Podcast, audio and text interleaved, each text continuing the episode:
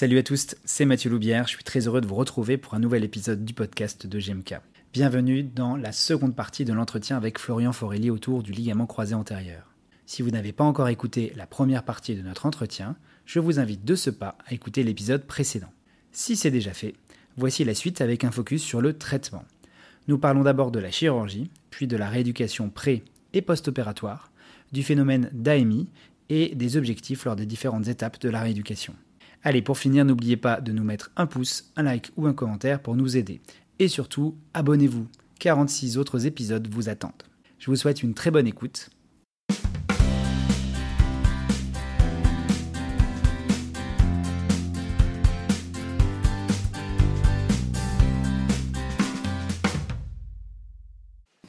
Ok, merci beaucoup. Euh, bah justement, c'est une belle transition pour la partie traitement. Aujourd'hui, si on veut rester pour l'instant assez schématique, euh, quelles sont les, euh, les, propositions de traitement pour ces lésions du ligament croisé?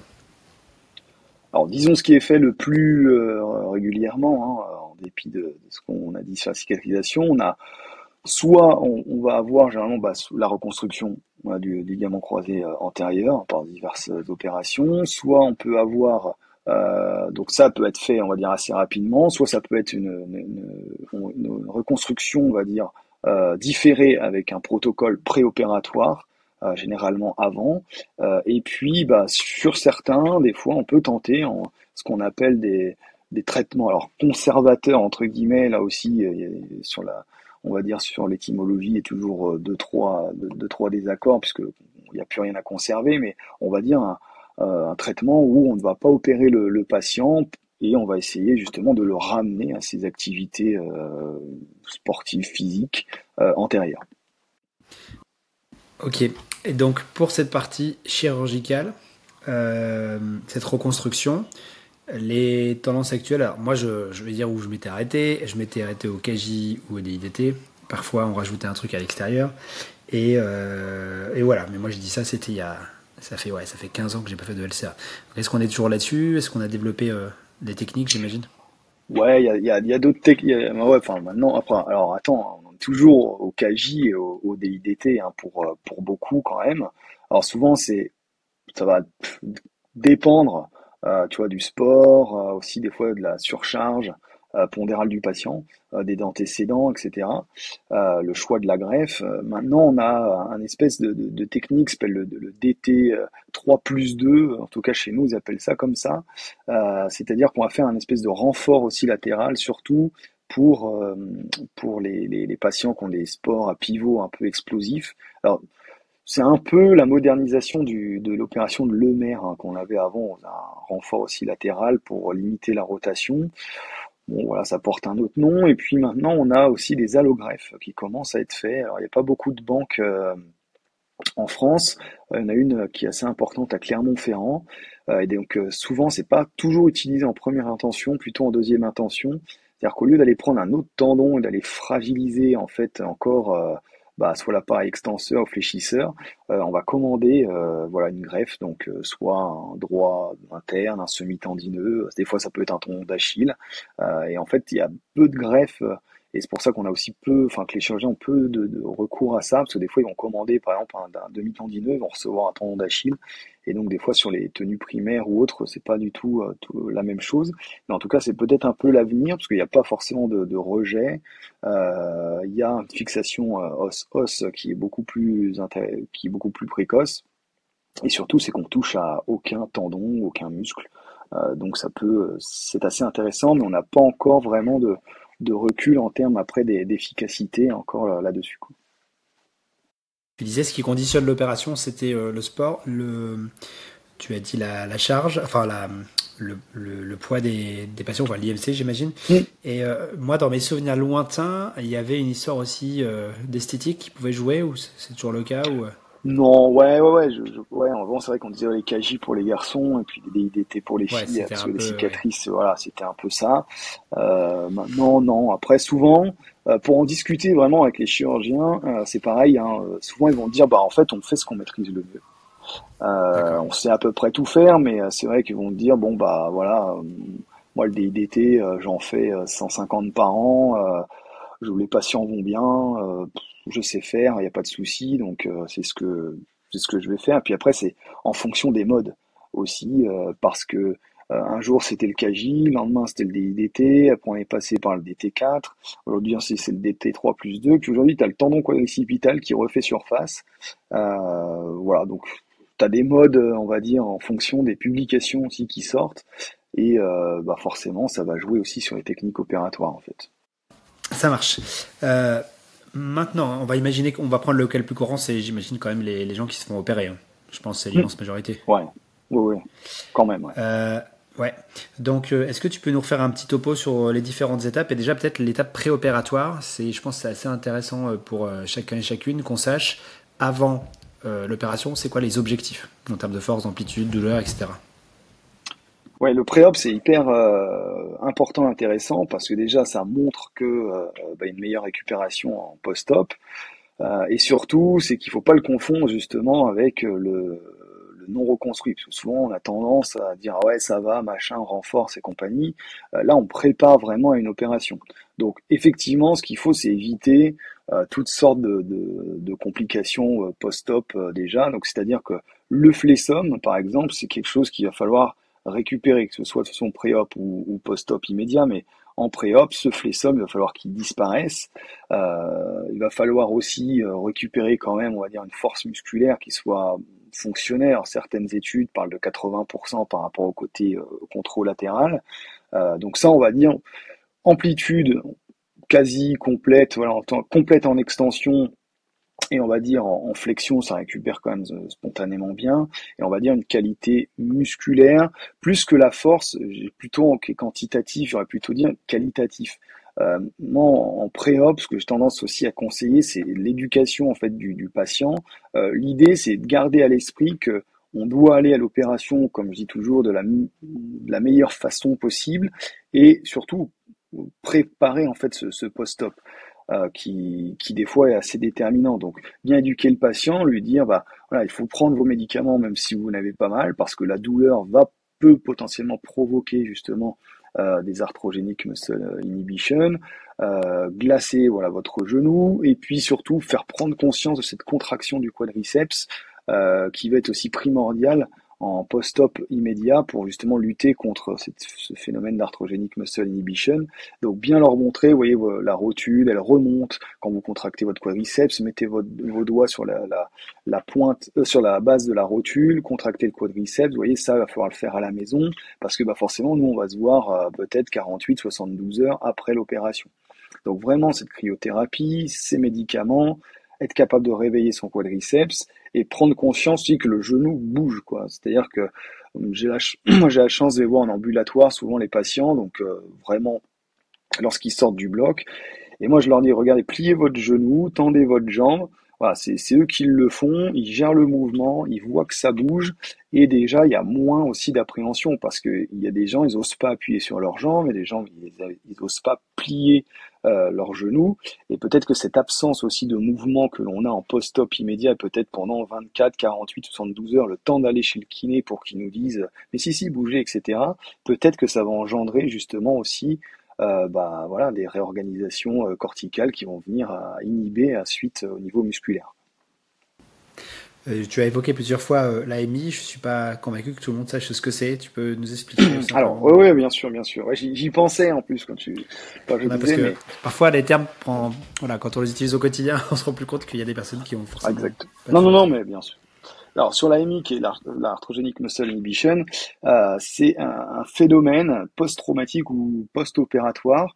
Euh, c'est vrai qu'on l'a plutôt décrit en post-opératoire, mais on s'est rendu compte qu'en post-trauma aussi, euh, il y en avait, qui va consister, pour faire simple, hein, c'est une réaction de protection du cerveau. Alors moi, quand j'explique justement ça aux patients, je leur dis bien que c'est pas psychologique, parce que souvent les gens s'imaginent, ça a toujours une connotation un peu négative quand on leur euh, parle de cerveau, mais plutôt de leur dire que c'est quelque chose un peu de physiopathologique et que pour protéger justement l'articulation du, genou, euh, on va euh, diminuer l'activité musculaire du quadriceps, notamment la partie médiale, hein, le vas médial, on va augmenter l'activité des ischio-jambiers, euh, donc on va avoir une hypertonie des, des ischio-jambiers, ce qui va entraîner en fait un flessum. Et ça, ça part de quoi? Justement de la douleur euh, bah forcément, vous faites opérer, bah il y a de la douleur, il y a un message nociceptif qui arrive au cerveau.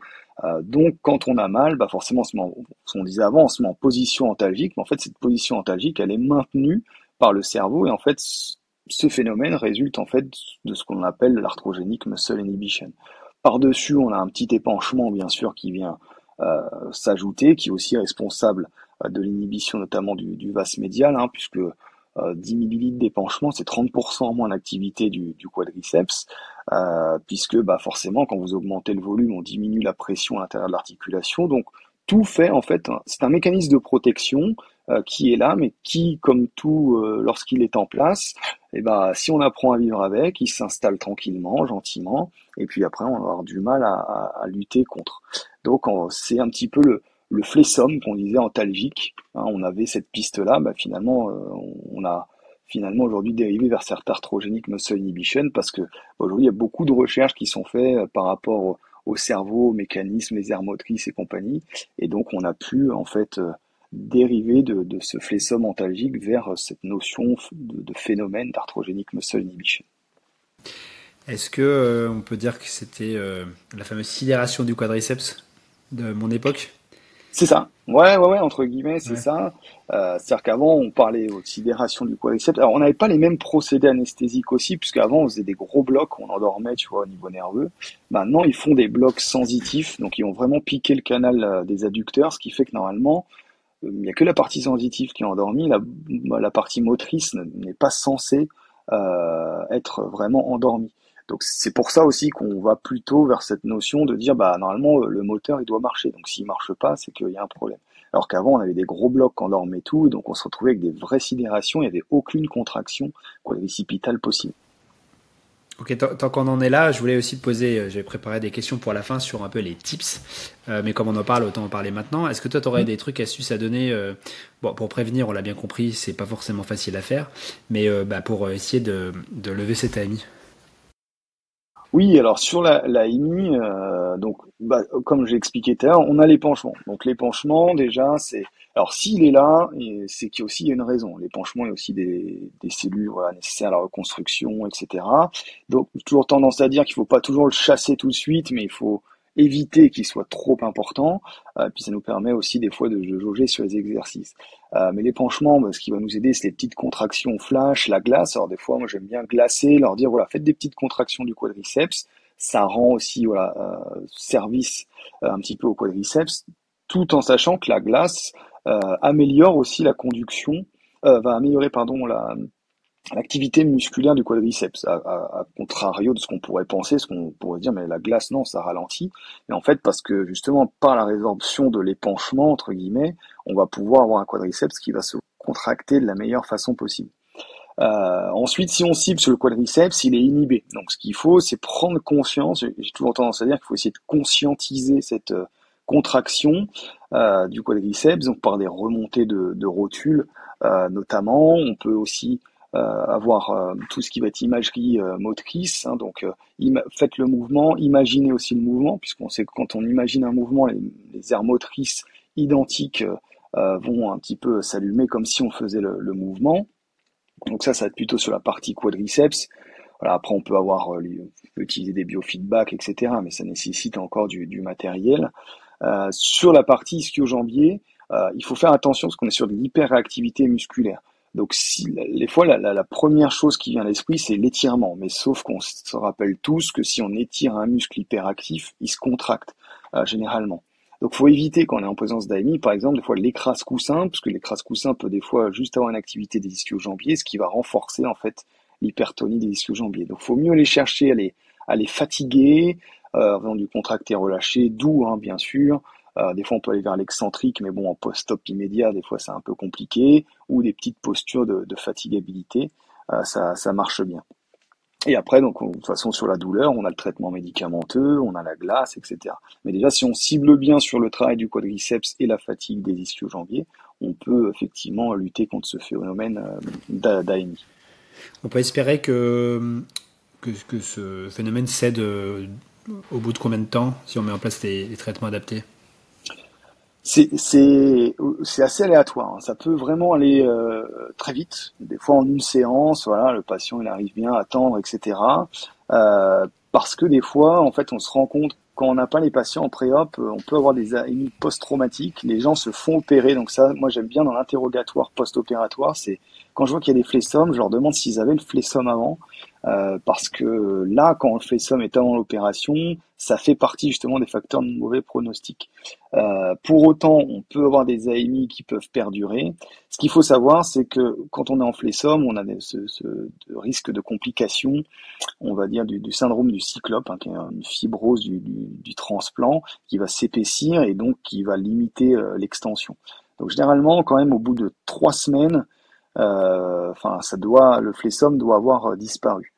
Euh, ça c'est sûr. Et au bout de six semaines, il faut commencer à s'inquiéter parce qu'on multiplie par 8 le risque de cyclope.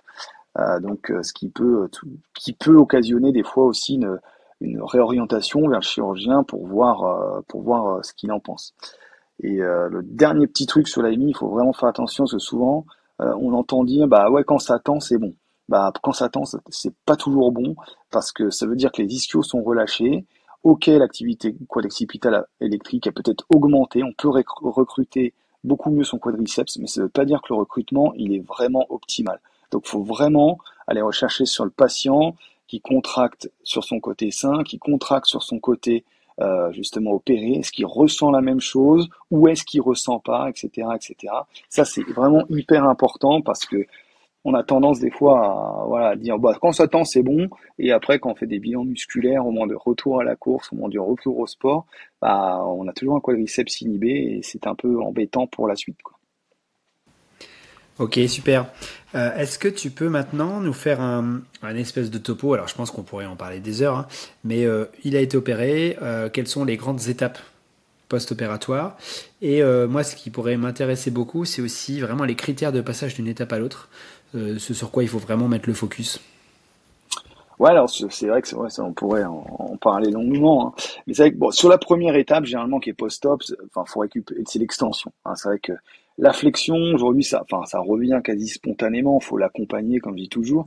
Mais l'extension, c'est vraiment le focus numéro un, on va dire en post-op, euh, post-op immédiat. Après, déjà une fois qu'on va avoir l'extension, qu'on va aller travailler justement sur cette qualité de mouvement, hein, c'est juste ça. Euh, et ça, pareil, il faut bien expliquer aux patients que c'est pas parce qu'au début on met pas euh, des charges euh, à fond que ça va ralentir la rééducation, etc. Bien au contraire. Donc toujours aller vers la qualité, récupérer un mouvement qualitatif vers vers l'extension, et puis ensuite on va aller voilà très vite une fois qu'on a ce verrouillage déjà du, du quadriceps en charge et en décharge et l'extension active, on va pouvoir regagner là, effectivement de la force, l'équilibre, euh, tout ce qui va être proprioceptif.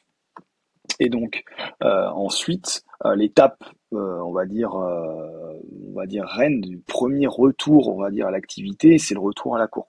Donc ce retour à la course est toujours, on va dire, attendu, mais à la fois difficile parce que c'est la première étape et que généralement c'est là aussi où les douleurs peuvent arriver, les genoux peuvent s'inflammer, etc. Donc sur les, les critères, on va dire, de, retour à, la course, euh, faut généralement avoir récupéré, alors de ce qui est mis dans la littérature, hein, ils disent qu'il faut récupérer à peu près 70% par rapport au côté opposé en termes de force.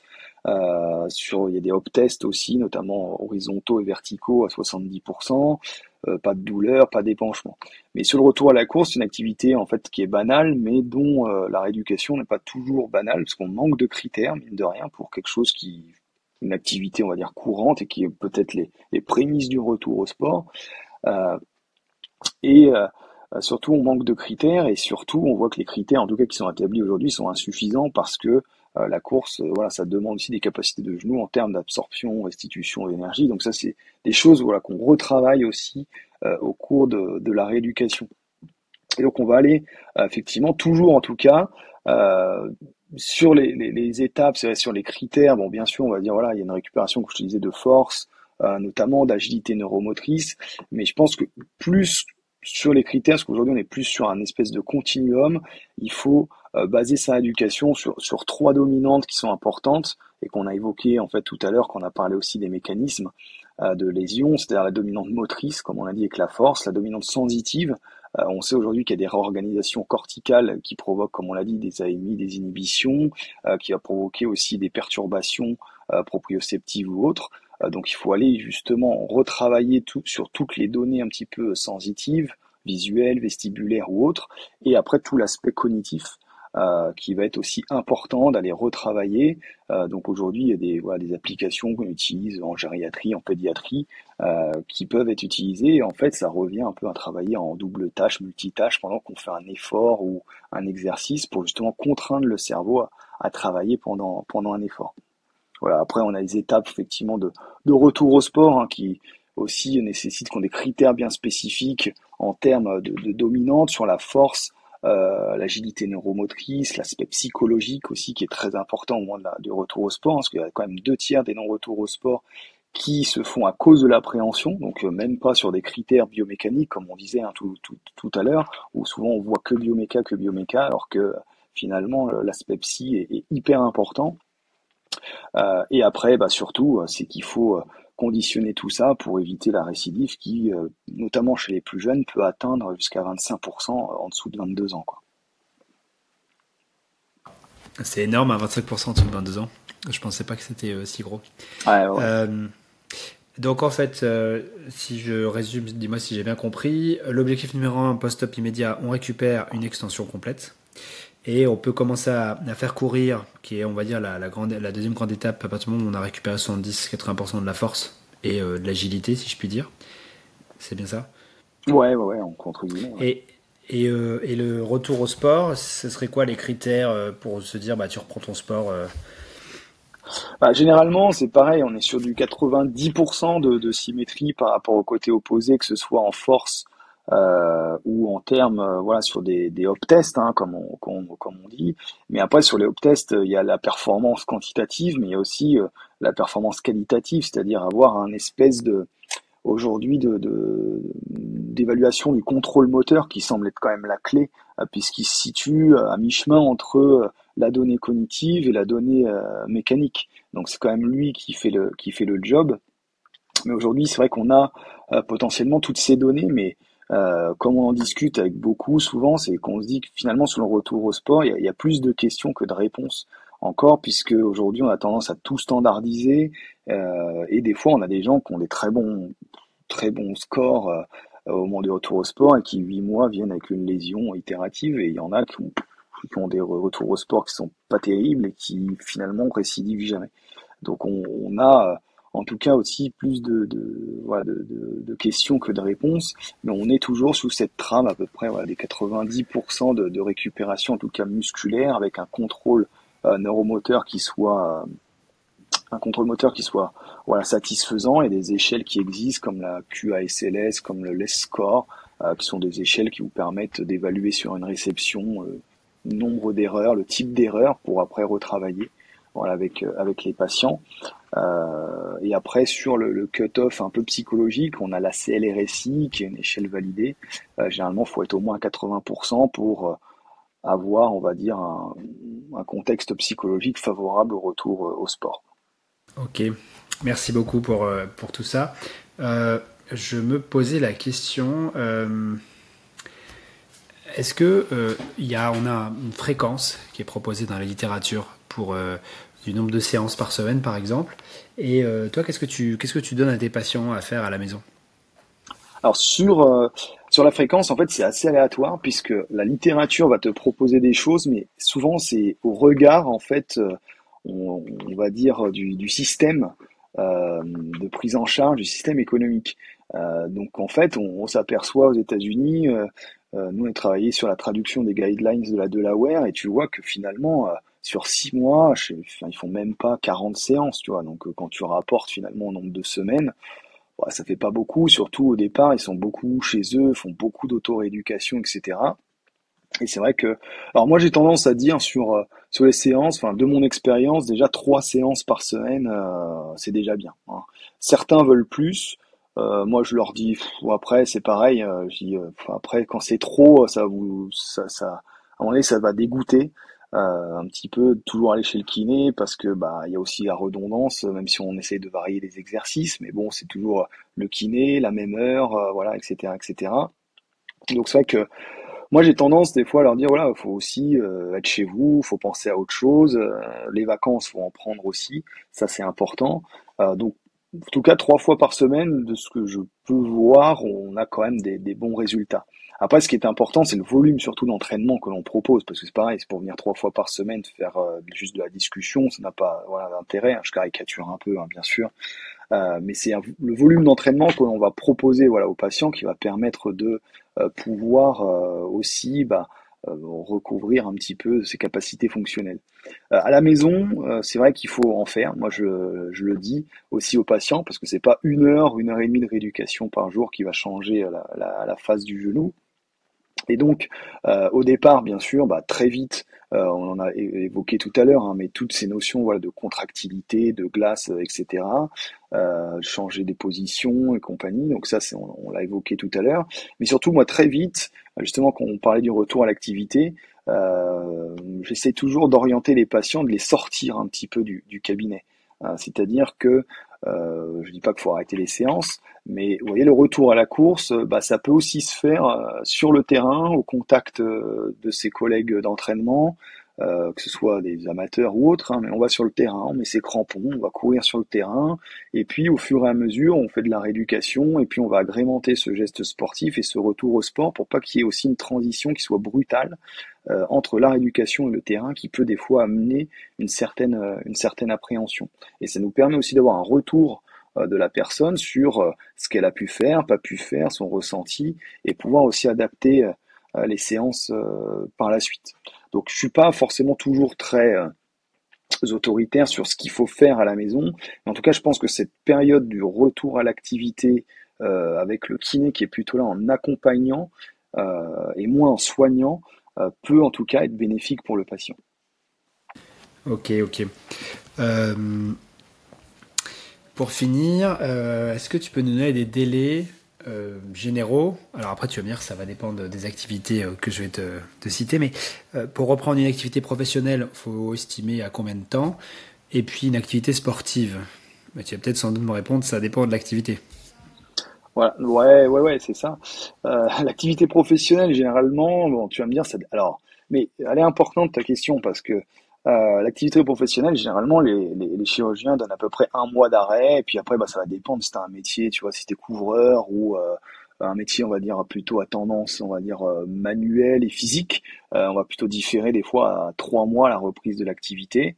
mais pourquoi elle est importante ta question? Parce qu'on a vu l'avènement du télétravail. qui, est, arrivé, qui a ses avantages bien évidemment, mais en fait les gens ne, souhaitaient plus forcément être arrêtés aucune semaine, euh, à cause du, en disant bah je pas grave, non, je fais du télétravail. Sauf que bah quand on est assis sur sa chaise devant un ordinateur à suivre ou à animer une réunion, euh, on oublie de prendre ses médicaments, on oublie de glacer, on oublie de bouger son genou.